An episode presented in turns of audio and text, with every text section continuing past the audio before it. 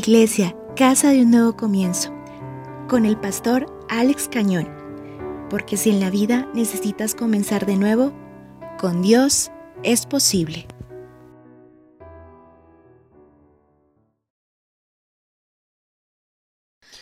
Cuando uno mira la vida y uno en esta época uno dice, bueno, el otro año, ¿qué planeo? ¿Qué voy a hacer? ¿Cómo vamos a organizar esto? ¿Cómo vamos a organizar aquello? Porque pues nuestra vida siempre está llena como de muchos planes, ¿no? Como de planes o de proyectos que llamamos nosotros, ¿no? No sé si usted ya eh, está pensando en eso, lo está colocando de pronto en las manos de Dios, en esos planes, esos proyectos, es aquello que usted dice, bueno, ¿qué voy a hacer? Pero ¿cómo lo voy a hacer? ¿Sí? ¿Cómo lo voy a realizar? ¿Y qué pasos voy a dar? ¿no? Si usted dice, bueno, yo quisiera ser profesional, pues usted tiene que empezar por buscar, bueno, ya tuvo que haber buscado una universidad, ya tuvo que haberla buscado, ¿cierto? Haberse inscrito, eh, ya tiene que estar en todo el proceso, porque, digamos, si uno quiere hacer algo, uno tiene que planearlo. O sea, uno no puede simplemente decir, ay, eh, yo quiero aprender a manejar y, o, o simplemente voy a ir a comprar el pase. No, uno tiene que decir, bueno, tengo que aprender a conducir antes de tener un automóvil. Si quiero comprar un automóvil, que una vez hablaba con alguien y decía, no, es que yo estoy esperando en Dios un automóvil y que Dios me lo regale y que Dios me lo dé. Y le dije, y bueno, ¿y usted ya sabe conducir? no, no, no, todavía no. dije, bueno, entonces, ¿qué espera? No, cuando Dios me regale el carro. No, estaría como al revés el asunto, ¿no? Entonces uno tiene que planear las cosas, tiene que planearlas y organizarlas bien para que se desarrollen bien, ¿no? Todo lo que uno hace tiene que planearlo, pensarlo, organizarlo. Pero lo que me llama a mí la atención en la palabra del Señor es que yo me doy cuenta de que Dios es un Dios de planes. Dios es un Dios de planes. Y cuando nosotros miramos, Dios tiene un plan. Y tiene un plan, pues, con la vida de cada uno de nosotros, pero hay un plan general de Dios. Hay un plan de Dios. Y qué bonito que nosotros podamos entender porque para muchas personas lo que llamamos nosotros la Navidad o la Natividad es un evento, ¿sí? Anoche, ayer, ayer, anoche casi no nos dejan dormir allí los vecinos al frente, enfiestados, enrumbados, pero claro que eso inició el 24 como a las 10 de la noche, empezaron ya la rumba, la fiesta, y para ellos Navidad fue eso, y ayer todo el día tomando, bailando, la noche, a la final no supimos a qué horas terminaron, no supimos, y uno dice, Dios mío. Y para algunas personas eso es Navidad, Navidad es como algo así, como algo ahí de coger, bailar, tomar, divertirse, hacer esto, hacer aquello, hacer esto otro, y se les olvida cuál es el verdadero motivo. Pero uno al ver la Navidad, uno tiene que pensar en algo y fue algo de lo que me llevó a mí a, pensar el Señor en, en, su palabra, que Dios es un Dios de planes y por eso hoy vamos a hablar acerca del plan de Dios. ¿Sí? Vamos a hablar acerca del plan de Dios y para hablar acerca del plan de Dios, yo quiero invitarlo a que me acompañe a leer el Evangelio según San Lucas. Evangelio según San Lucas capítulo número 1, verso 26 en adelante. Evangelio según San Lucas, verso 26 en adelante. ¿Será que a Dios lo cogen las cosas por sorpresas? Yo creo que no. ¿Sí? Dios es un Dios que planea y organiza todas las cosas y las organiza muy bien. Pero la palabra del Señor nos deja ver algo que, que para nosotros a veces es como muy conocido, que es el anunciamiento, ¿sí? Lo que es el anunciamiento, cuando vino el ángel y habló con María. ¿sí? Esa joven que algunos pueden pensar que tenía entre unos 13 a 16 años cuando vino el anunciamiento, ¿sí? Unos 16, máximo 16, no era tan adulta, era muy joven, era muy joven. Pero dice así, a los seis meses, y si de pronto usted escuchó hoy la, cuando iniciamos el culto, eh, cuando habla aquí de los seis meses es cuando nació Juan el Bautista. Ya había nacido Juan el Bautista por un milagro en Elizabeth, que era familiar de María, eran como primas, ¿sí?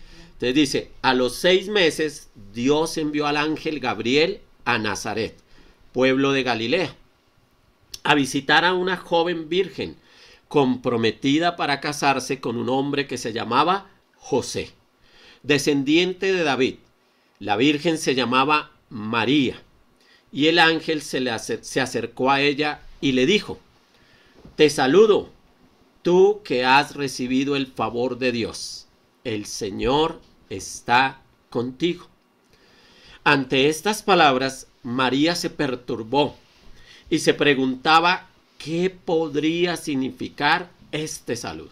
¿Qué puede significar este saludo? No tengas miedo, María. Dios te ha concedido su favor, le dijo el ángel. Quedarás encinta y darás a luz un hijo, y le pondrás por nombre Jesús. Él será un gran hombre, y lo llamarán Hijo del Altísimo. Dios el Señor le dará el trono de su padre David, y reinará sobre el pueblo de Jacob para siempre. Su reino no tendrá fin. ¿Cómo podrá suceder esto? le preguntó María al ángel puesto que soy virgen. Entonces el ángel le contestó, el Espíritu Santo vendrá sobre ti y el poder del Altísimo te cubrirá con su sombra. Así que al santo niño que va a nacer lo llamarán Hijo de Dios. También tu parienta Elizabeth va a tener un hijo en su vejez. De hecho, la que decían que era estéril ya está en el sexto mes de embarazo, porque para Dios no hay nada imposible. Ay, perdón, yo ahí me confundí. Era los seis meses que se le había anunciado a Zacarías que iba a tener un hijo y que su esposa había concebido eso, que había concebido. Pero dice, eh, ah, perdón, yo acabo de leer ahí hasta el verso 38. También tu pariente Elizabeth va a tener un hijo en su vejez. De hecho, la que decían que era estéril ya está en el sexto mes de embarazo, porque para Dios no hay nada imposible. Aquí tienes la sierva del Señor Contestó María, que él haga conmigo como me has dicho. Con esto el ángel la dejó. Con esto el ángel la dejó. Y qué bonita esa respuesta de María, ¿no? Aquí tienes a la sierva del Señor que se haga conmigo como tú has dicho, como tú lo has hablado. Y este pasaje nos deja ver a nosotros el plan de Dios, ¿sí? Dios tiene un plan. ¿Cuál es el plan de Dios? salvar a la humanidad. ¿Sí? Salvar a la humanidad. Desde Génesis capítulo 3, verso 15, el Señor había dado una promesa. Y esa promesa tenía que ver con que el descendiente de una mujer iba a aplastar la cabeza de la serpiente. ¿Sí? Que la serpiente le heriría en el calcañar, en el talón, pero que éste le heriría en la cabeza. Y entonces, para, para nosotros que entendemos un poco el plan de Dios, de la palabra del Señor, nos damos cuenta que la humanidad siempre estuvo esperando el nacimiento de un niño que venciera las obras del diablo. ¿Sí? Que venciera las obras del diablo. Porque cuando Dios creó al ser humano, lo creó a su imagen, a su semejanza, le dio una una bendición, le dio una oportunidad de gobernar, de estar gobernando la tierra. Pero la serpiente vino, Satanás vino y dañó ese plan, ¿sí? Dañó ese plan que Dios tenía con la humanidad. Y Dios dijo, va a llegar un tiempo en que el descendiente de una mujer, o sea, un niño que nazca de una mujer, va a terminar con la obra de Satanás, con todo lo que él ha querido venir a dañar, porque pues la Biblia dice Satanás no viene sino para hurtar, matar y destruir. Pero Jesús ha venido para dar vida y vida en abundancia. Y entonces, cuando uno mira este texto, cómo llega un momento, cómo llega un tiempo en la historia. Y en ese tiempo de la historia, según la palabra que nosotros tenemos, llega como lo que llamamos o conocemos nosotros como el Nuevo Testamento. Resulta que Dios había determinado hacer silencio y no había vuelto a hablar con la humanidad, no había vuelto a enviar su mensaje a la humanidad. Y es lo que llamamos el Antiguo Testamento y entre el Antiguo y el Nuevo Testamento hay un periodo aproximado de 400 años de silencio. Y por eso usted cuando lee el antiguo y lee el nuevo encuentra como tantas diferencias y uy, pero aquí, ¿y de dónde salieron los saduceos, los fariseos? ¿De dónde salieron el concilio? ¿De dónde salió? Pues todo eso se fue dando en esos 400 años de silencio, pero la historia vuelve a comenzar con Dios cuando Dios empieza a anunciar sus planes. Lucas, el escritor de este evangelio que leímos, él empieza narrando lo que va a suceder con eh, Juan, con Juan, el hijo de Elizabeth y de Zacarías. Zacarías dice y Elizabeth dice que eran ambos ancianos, eran ambos ya de edad avanzada y que el Señor le dijo a Zacarías que iba a tener un hijo. Y a diferencia de María, él no dijo, hágase con tu siervo como que sea, sino que él dijo, ¿y, yo cómo vas a saber que esto es cierto? Y entonces el Señor le permitió a Zacarías quedar mudo. ¿Sí? Y, y, yo no sé, pero cuando uno lee la palabra del Señor, uno a veces encuentra unos contrastes. ¿Sí? Y en este Evangelio de Lucas uno puede encontrar un contraste entre el anunciamiento que se le hace a Zacarías con el anunciamiento que se le hace a María. Porque el de Zacarías, pues se le anuncia a un hombre, aquí se le anuncia a una mujer. Allá se le anuncia a un sacerdote, aquí se le anuncia a una joven. Pero el sacerdote dice, no, esto es muy difícil, esto cómo va a ser, esto cómo voy a saber que esto es cierto. Pero María dice, hágase conmigo, porque aquí la sierva del Señor, estoy dispuesta. Entonces uno ve, wow, ¿cómo uno puede responder a eso, a, eso que Dios quiere? ¿Sí? a eso que Dios desea y siempre estará la persona que diga, no, esto es imposible, esto es difícil, esto no se puede realizar, pero estará la persona que diga, Señor, hágase conforme a tu palabra, a tu voluntad, hágase como tú quieras, ¿sí? Entonces, bajo este contexto, encontramos nosotros que se necesitan unos elementos para que se desarrolle el plan de Dios, ¿sí? Y yo aquí encontré en estas en estos versículos, del versículo 26 al 38, encuentro tres elementos para que se desarrolle el plan de Dios. Y quiero decirle algo, todos nosotros podemos hacer parte del plan de Dios, todos nosotros, ¿sí? Todos los que estamos aquí, todos los que me están escuchando allí en YouTube, todos podemos hacer parte del plan de Dios. Y entonces entendamos un poco acerca del plan de Dios. Y aquí hay unos elementos que aunque los voy a tocar no en el orden del texto, eh, voy a tocar allí el texto porque quiero dejar uno para lo último, ¿sí? Lo quiero dejar allí para lo último y es, y en el verso 35 uno mira que María, la única pregunta que le dijo al ángel es, ¿cómo va a suceder esto si yo soy virgen? ¿Sí? Lo estoy parafraseando, pero ella dice, eh, Verso 34 dice, ¿cómo podrá suceder esto? Le preguntó María al ángel, puesto que soy virgen. ¿Cómo? Señor, listo, ese es el plan, eso es lo que tú anuncias, que van a ser un bebé, que va a ser así. Pero entonces el ángel le dice, mira, el Espíritu Santo, verso 35, vendrá sobre ti y el poder del Altísimo te cubrirá con su sombra. Así que el santo niño que van a ser lo llamarán Hijo de Dios. Y aquí uno ve ese elemento tan esencial para que se realice el plan de Dios. Y ese elemento, aunque es una persona, yo lo he llamado un elemento, pero esa preciosa persona del Espíritu Santo de Dios. ¿Sí? O sea, ¿cómo iba a suceder esto? María dice, yo soy virgen, o sea, aunque yo estoy desposada, desposada era un compromiso en el cual ella ante las familias y ante José ya estaban comprometidos en matrimonio y esto ya estaba acordado y nada iba a echar para atrás ese, ese acuerdo a no ser que algo raro sucediera y pudieran acusarla a ella de infidelidad o algo así. De resto ellos ya eran esposos que no vivían, digámoslo así. Esposos, o sea, eso ya era un compromiso, un lazo muy fuerte. Ese lazo no se podía romper fácilmente.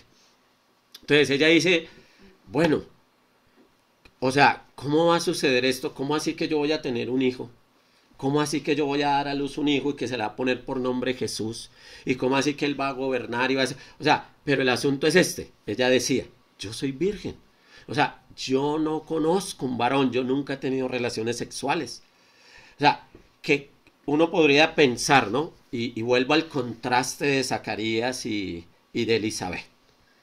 Cuando se le anuncia a Zacarías, y eh, a, Zacarías que él va a tener un hijo, pues él simplemente cumplió con su función de hombre, de esposo, y fue y tuvo relaciones con su mujer. Y de allí quedó embarazada Elizabeth. Y uno diría, wow, Sí, María entonces tiene que esperar a que llegue el tiempo del matrimonio como tal, la ceremonia y quede embarazada de José. No, el Señor le dice, no, no va a ser así, sino que el Espíritu Santo, Él vendrá sobre ti y el poder del Altísimo te cubrirá. Y uno dice, entonces aquí hay un elemento muy esencial para que se realice el plan de Dios. ¿Y quién es? Es la persona del Espíritu Santo. Tú quieres hacer parte del plan de Dios, tú quieres realizar el plan de Dios, tú quieres hacer parte de ese plan de Dios porque resulta que el plan de Dios mm, todavía sigue en pie. Y el plan de Dios está descrito en todo lo que nosotros conocemos de la Biblia y, en Apocalipsis está muy descrito todo lo que va a suceder y todo lo que sucederá, porque es que Dios todo lo tiene que planeado. Dios no improvisa, ¿sí? Alguien podría decir, es que la pandemia cogió a Dios de sorpresa. No, a Dios nada lo coge de sorpresa. ¿Sí? Ni la pandemia lo cogió de sorpresa, ni nada de lo que vendrá lo va a coger de sorpresa. Ni el Omicron, ni el que sea, ni, ni el Delta, ni ninguna de esas cosas, porque como dijo alguien por allí, o dijo mi esposa el otro día, Él es el alfa y la omega. Él es el principio y el fin. A Dios nada, absolutamente nada lo coge por sorpresa. Pero dentro del plan de Dios, la mejor manera de nosotros alinearnos a ese plan de Dios, ¿sabe cuál es? Con la presencia del Espíritu Santo de Dios. Permitiendo que el Espíritu Santo de Dios actúe en nuestra vida, actúe en nosotros. ¿Sí? Y por algo cuando los discípulos le preguntaban a Jesús y cuando Jesús ascendió al cielo y los discípulos le decían a Jesús, Vas a restaurar el reino ahora, en este momento, ahora que resucitaste, ahora que estás lleno de poder. Les dice, no les toca a ustedes conocer los tiempos o las sazones, pero recibirán poder cuando haya venido sobre ustedes el Espíritu Santo y me serán testigos en Jerusalén, en Samaria, en toda, eh, perdón, en Jerusalén, en toda Judea, en Samaria y hasta lo último de la tierra. O sea, Jesús les dejó claro algo, mire, ustedes quieren realizar el plan de los hombres o el plan de Dios. Porque ese es un contraste de la vida. ¿Cuál plan queremos nosotros realizar? ¿Nuestro plan personal? ¿Nuestro plan como personas? Y tal vez podemos tener muchos proyectos, podemos tener muchas cosas que queremos realizar y yo quiero estudiar esto, yo quiero tener esto, yo quiero adquirir esto, yo quiero viajar, yo quiero hacer, yo ta, ta, ta. Pero, ¿y el plan de Dios? ¿Sí? Porque de Él, por Él y para Él son todas las cosas, dice la palabra. O sea que nosotros como seres humanos debemos alinearnos al plan de Dios. Debemos alinearnos al plan de Dios. ¿Sí? A ese plan de Dios. Y mire que a Zacarías le costó. A María dijo, bueno, ¿cómo va a ser? No conozco varón, soy virgen. Pero después la respuesta de ella es, ah, bueno, si va a ser así con la ayuda del Espíritu Santo y si va a depender de Dios esto y el Señor me necesita, estoy dispuesta. Estoy dispuesta y simplemente. Ahora, bueno, eso lo vamos a ver ahorita en el siguiente punto, perdón. En el siguiente, no me adelanto, no me adelanto ahí. Pero todos nosotros, aquellos que queremos realizar el plan de Dios, necesitamos tener una relación, una amistad y una dependencia con el Espíritu Santo de Dios. ¿Correcto? Para realizar el plan de Dios, no es en nuestras fuerzas humanas no es con nuestra sabiduría, no es con nuestra inteligencia, ¿sí? No es a mi manera, es a la manera de Dios, pero guiados y dirigidos por el Espíritu Santo. ¿Habrá cosas imposibles de realizar a veces en el plan de Dios? Sí, habrá cosas imposibles, ¿sí? Y hay cosas que cuando uno dice, ¿cómo voy a hacer esto? Pero si Dios te ha hablado, si Dios te ha dicho algo, ¿de quién tenemos que depender? De Dios. ¿Y a través de quién? Del Espíritu Santo. Y es el Espíritu Santo el que va a abrir las puertas, es el Espíritu Santo el que va a hacer lo imposible, lo que para nosotros parece imposible, para Dios es posible, ¿cierto? Porque lo dijo este texto, lo dice en el verso 37, porque para Dios no hay nada imposible. Pero no cuando actuamos en nuestras fuerzas, sino cuando dependemos del Espíritu de Dios. Y cuando ponemos todo allí en las manos del Señor, todo. Y entonces el Espíritu Santo abre puertas. El Espíritu Santo hace conexiones, el Espíritu Santo hace milagros, el Espíritu Santo puede hacer lo que para nosotros parece imposible. Para Dios nada es imposible. O no se cuestiona hoy en día todavía la gente el nacimiento virginal de Jesús. ¿Sí? No dicen que es que una teoría, que otra teoría, que otra, que no, que Jesús no nació, que no, que no fue concebido por el Espíritu Santo, que fue José, que fue esto, que fue aquello. No. Fue, la Biblia lo dice muy claro, por el poder del Espíritu de Dios. ¿Sí? Por el poder de Dios, que es el Espíritu de Dios. Y ese es el primer elemento que necesitamos nosotros para realizar el plan de Dios. Segundo elemento allí muy importante también. Y es la respuesta de esta joven, verso 38. Dice, aquí tienes la sierva del Señor, contestó María, que Él haga conmigo como me has dicho. Con esto el ángel la dejó. Y el segundo elemento es la persona. Sí, las personas. O sea, la primera es la persona del Espíritu Santo, el Espíritu de Dios. Pero el segundo, ¿cuál es? Ese segundo elemento son las personas que están dispuestas a enfrentar cualquier circunstancia. ¿Por quién? Por Dios. ¿Por qué? María estaba desposada, estaba comprometida con José. Al ella resultar embarazada, ¿de qué le iban a acusar? ¿De qué le iban a acusar? de fornicación, de infidelidad, de ser una mujerzuela, de cualquier tipo de cosas la iban a acusar. Y ella dice, he aquí la sierva del Señor, he aquí la esclava del Señor. Sí, se traduce esa palabra sierva como esclava. Aquí está la esclava de Dios.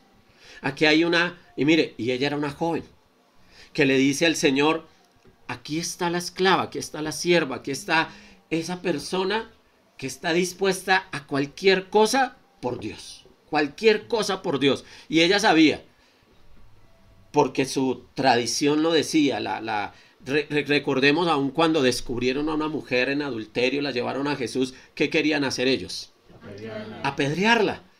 Eso era el riesgo que corría quién? María. María corría ese riesgo.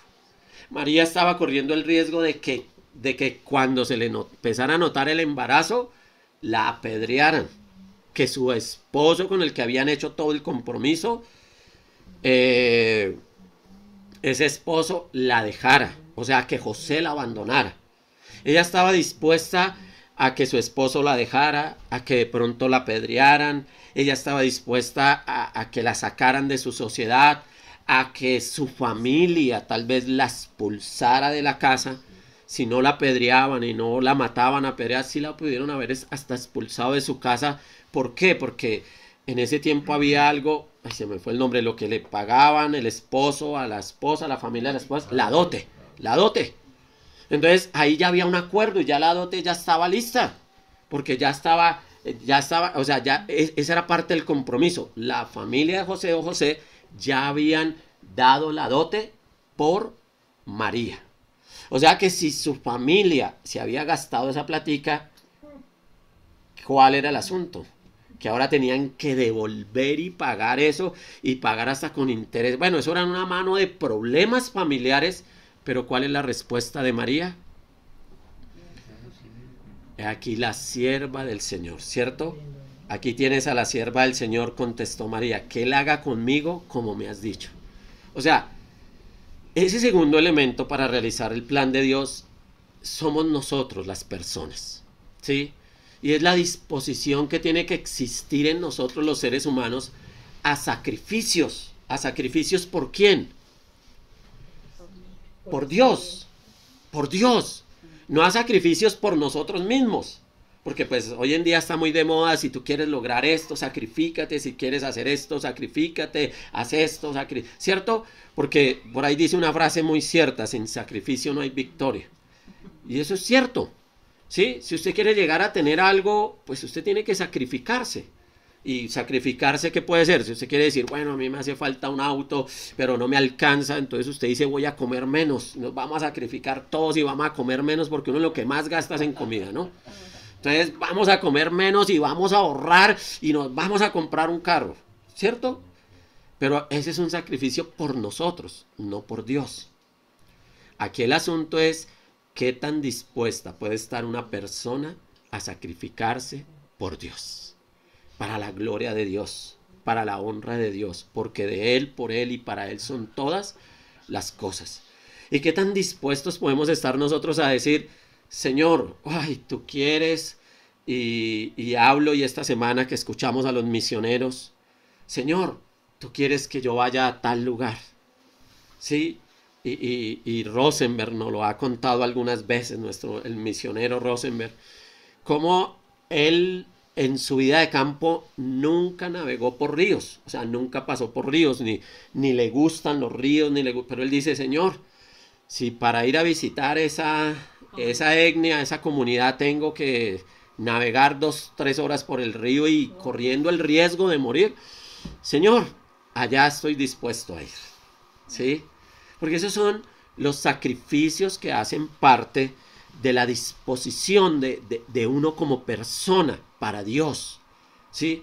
Porque realizar el plan de Dios a veces no va a ser fácil.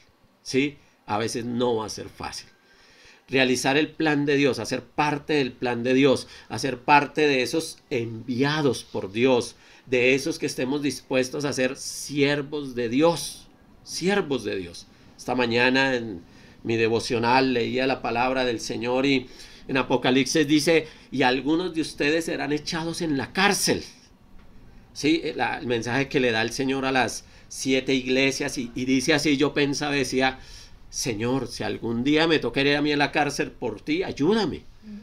Sí, ayúdame, ¿verdad? Lo pensaba ahí en esa palabra porque leía ese texto y decía, Señor, pues ya lo dice Apocalipsis, es un mensaje para todas las iglesias y sabemos que en el tiempo final tal vez algunos seamos echados en la cárcel.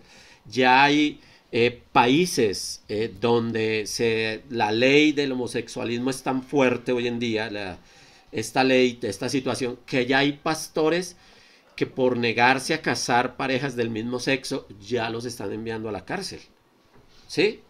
Y uno tiene que estar dispuesto por el Señor. Ese es el plan de Dios. ¿Sí?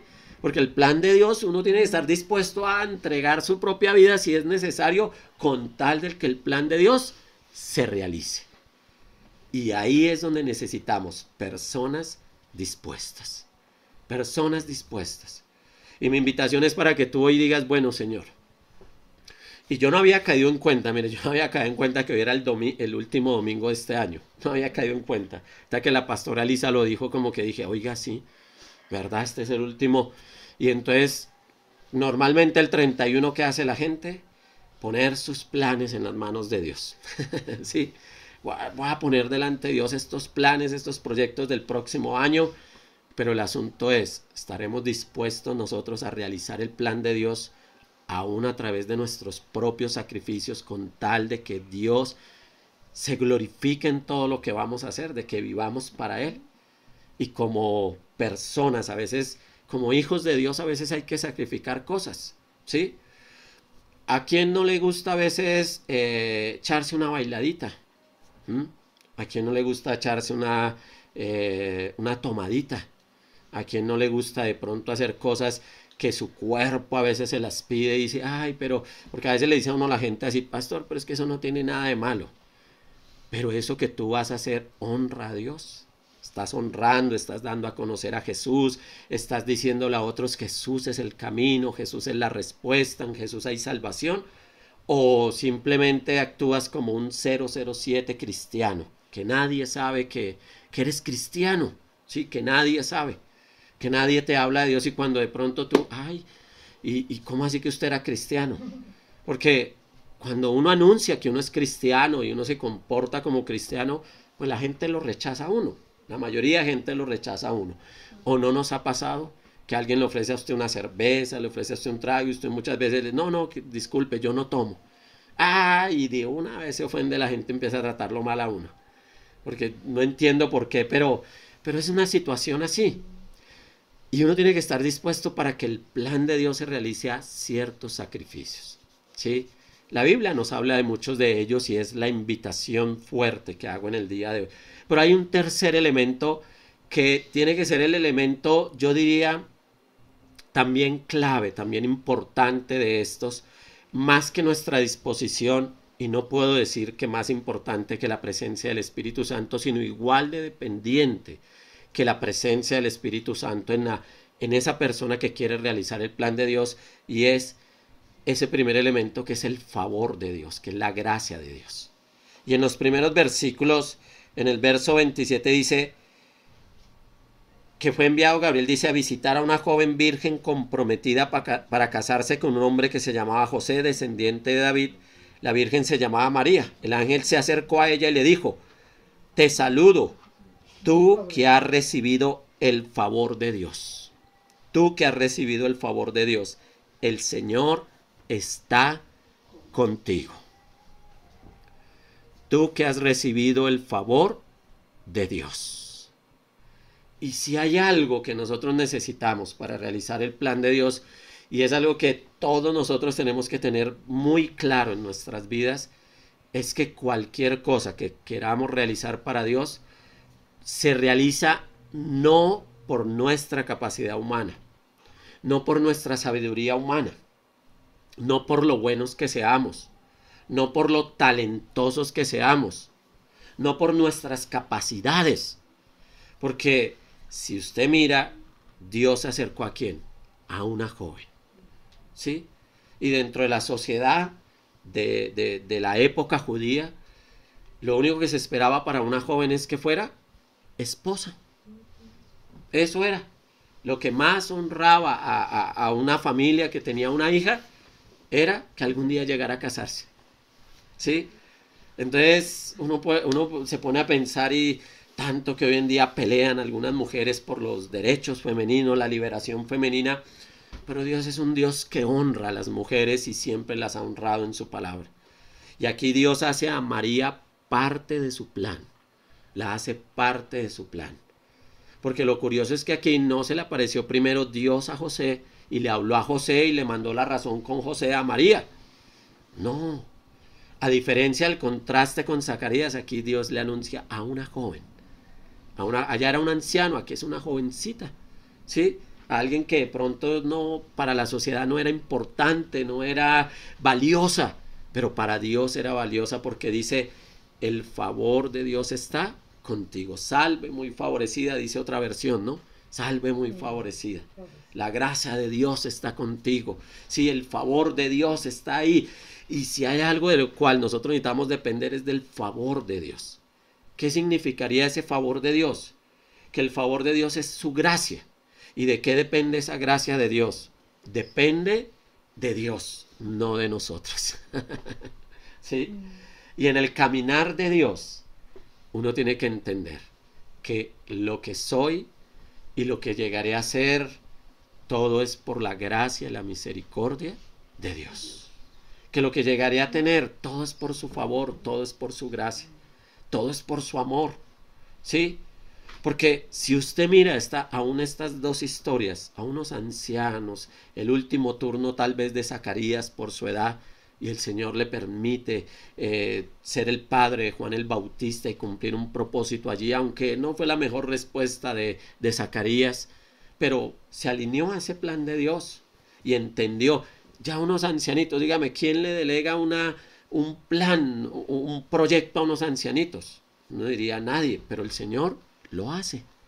Pablo lo escribió y dijo, de lo vil y menospreciado ha sacado Dios para avergonzar a los sabios y entendidos. ¿Sí? Porque dijo Pablo también, soy lo que soy por la gracia de Dios. ¿Sí? No es porque uno conoce la vida de Pablo y Pablo decía, mire, yo lo que he logrado, lo que realizo es por la gracia de Dios, no es mi capacidad. Y tenemos que entender algo. El plan de Dios no se va a realizar por nuestra capacidad. El plan de Dios no se va a realizar por, por lo fuerte, por lo habilidoso, por lo estudioso que yo sea. No. ¿Qué necesita el Señor? Para que ese plan de Dios se realice en mi vida. Se necesita que yo esté dispuesto y se necesita que yo dependa del Espíritu Santo, pero también que dependa de su favor. Que lo busque a Él para que su gracia, para que su favor inunde en mi vida. Para que su gracia y su favor sean las que me llenen. ¿Sí? No podemos caer en la religiosidad que piensa que por obras es que yo me gano el favor de Dios. Porque algunas personas piensan eso, es que yo leo la Biblia, yo oro, yo hago, yo esto, yo aquello, yo no sé qué, ellos. ¿Y por qué a mí me va mal? Sí, porque hay gente que le dice a uno así. Cuando yo pienso que, yo me, que Dios debe darme lo bueno a mí porque yo soy bueno, estoy equivocado, estoy totalmente equivocado. Todo lo que Dios nos da, nos lo da por su gracia, por su misericordia que yo respondo a esa gracia y a esa misericordia de Dios. O sea, yo respondo. ¿De qué manera respondo? Pues apartándome de las cosas que a Dios no le agradan, que a Dios no le gustan. Pero yo no me aparto de esas cosas por ganarme el favor de Dios. No. El favor de Dios es algo que Él nos da a toda la humanidad, a cualquier persona, para realizar qué? El plan de Dios. Y cuando nosotros podemos alinear nuestra vida al plan de Dios, todas las cosas para nosotros van a ser que mejores. Todas las cosas van a ser mejores. Pero este texto nos dice una gran verdad. ¿Cuál es el plan de Dios? El plan de Dios es Jesús. El plan de Dios es Jesús. Porque Él viene y le dice, mire, salve muy favorecida, el Señor está contigo, tú darás a luz un hijo. ¿Cómo va a hacer esto? El poder del Altísimo. Ah, bueno, aquí está la sierva del Señor. Pero a la final ¿Quién era el importante allí? Jesús. Jesús. Y por eso nuestra historia lo ha demarcado antes y después de Cristo. Que cuando cayeron en cuenta de fechar el nacimiento de Jesús, se alcanzó a quedar descuadrado. Y si usted lee históricamente, encontrará que Jesús nació eh, tres años antes de él, o sea, de la, era. de la era, sí, tres años, aunque él es el que la divide. Bueno, eso es con cuestiones humanas. Pero la sociedad se dividió así, antes y después de Cristo. ¿Por qué? Porque Cristo determinó un cambio para todas las cosas. O sea que si tú quieres hacer parte del plan de Dios, tienes que entender que el plan de Dios es que Jesucristo. Porque Jesucristo es el dueño y Señor de todas las cosas. Jesucristo es el dador de la vida. A Él se le dio, se le dio la capacidad de gobernar sobre todas las cosas, sobre todos los imperios, sobre todas las cosas. Y cuando tú lees el libro de Apocalipsis, te das cuenta que el que está sentado en el trono y al Cordero, ¿sí? Porque de Él, por Él y para Él son todas las cosas. Jesús. O sea, tú quieres ser parte del plan de Dios, ¿qué debes hacer? Depende del favor de Dios. Depende de ese favor de Dios. Entiende que Dios te ha dado su favor, su gracia, porque a través de Jesús toda la humanidad puede gozar de la gracia de Dios. Todos nosotros podemos gozar de la gracia de Dios. No es por obras para que nadie se gloríe, simplemente es por fe. Es creyendo que Dios me ama, que Dios me acepta y que yo soy un instrumento en las manos de Él. Necesito de la presencia del Espíritu Santo, la voy a necesitar. La voy a necesitar. ¿Para qué? Para seguir guiado hacia el plan de Dios pero también necesito mi disposición, la disposición de una persona de ser un esclavo del Señor y que Él pueda guiarnos no a lo que yo quiero, sino a lo que conviene para el plan de Dios que es Jesucristo. Y con tal de que Jesús sea anunciado en toda la tierra, nosotros tenemos que estar dispuestos a ser esos siervos del Señor. Tal vez algo no muy de moda hoy en día, ¿sí? Hoy en día no está de moda, ay, sacrificarse por Dios, no está de moda. ¿Sí? Pero lo hacemos por su gracia, por su amor, por, porque Él nos ama, porque Él nos, nos perdonó, porque Él nos dio su gracia y nos da la oportunidad de servirle a Él y vivir para Él. Porque algún día, hablábamos con el Neider esta mañana, ¿no? Nuestro cuerpo, como dice la palabra, se va desgastando poco a poco, se va acabando. Pa, y van llegando los años y uno dice, Señor, ¿qué pasó? Pero ¿hacia dónde vamos todos? Hacia la eternidad. Vamos hacia la eternidad. Y qué bonito llegar ante Dios y poderle decir, Señor, hice tu voluntad, viví para ti, te fui útil en el reino de Dios, te fui útil, anuncié, hablé, le hablé a otros acerca de ti, de tu amor inagotable, porque qué gran amor, ¿no? Se demuestra en el nacimiento de Jesús. Porque de tal manera amó Dios al mundo que ha dado su Hijo unigénito, para que todo aquel que en él cree no se pierda, mas tenga vida eterna. Ese es el verdadero amor. Y la Navidad debe ser recordar el amor de Dios. Y ese amor de Dios se ve establecido en un plan. En el plan de Dios que se llama Jesucristo. Así que yo lo voy a invitar para que oremos en esta mañana. Para que oremos en este momento. Y nos coloquemos ahí en las manos de Dios y usted reflexione.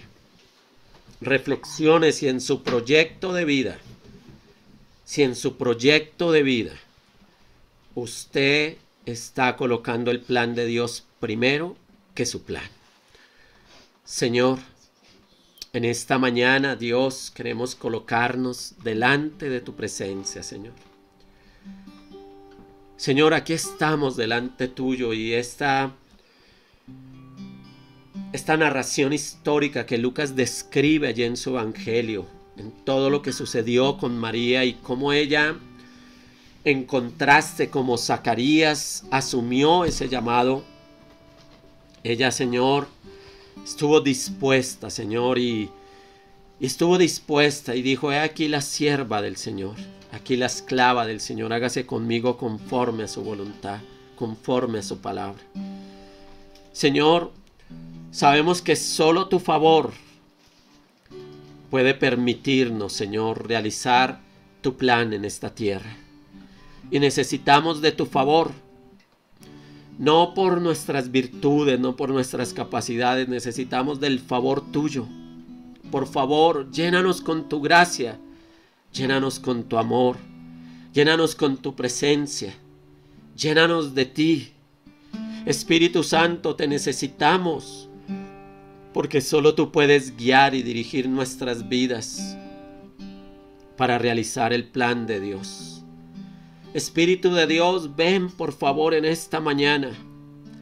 Ven a la vida de cada uno de tus hijos, Señor, que están aquí, que están a través de este medio, que están escuchando, Señor, esta, esta predicación, Señor, esta emisión de este culto. Sé propicio, Señor. Espíritu Santo, te necesitamos. Y a medida, Señor, que miramos tu palabra, nos damos cuenta de que no es con fuerza ni poder, sino que es con tu Santo Espíritu, Señor. Te necesitamos. Jesús, gracias por venir a esta tierra para mostrarnos el favor de Dios, para darnos la gracia de Dios a nuestra vida. Y aquí estamos delante de ti, Señor pidiéndote a ti, Espíritu Santo de Dios, que por favor nos llenes, que por favor nos bendigas, que por favor nos ayudes. Ven, Señor. Y ayúdanos a que este año 2022, que estamos muy pronto a comenzar, sea un año donde estemos dispuestos, Señor, a reconstruir. Estemos dispuestos a reedificar Estemos dispuestos, Señor, a comenzar de nuevo si es necesario en una relación contigo. Ayúdanos, Señor, a estar dispuestos a caminar contigo cada día. Te lo pedimos, Señor, en el nombre del Padre, del Hijo y del Espíritu Santo, Dios de la gloria.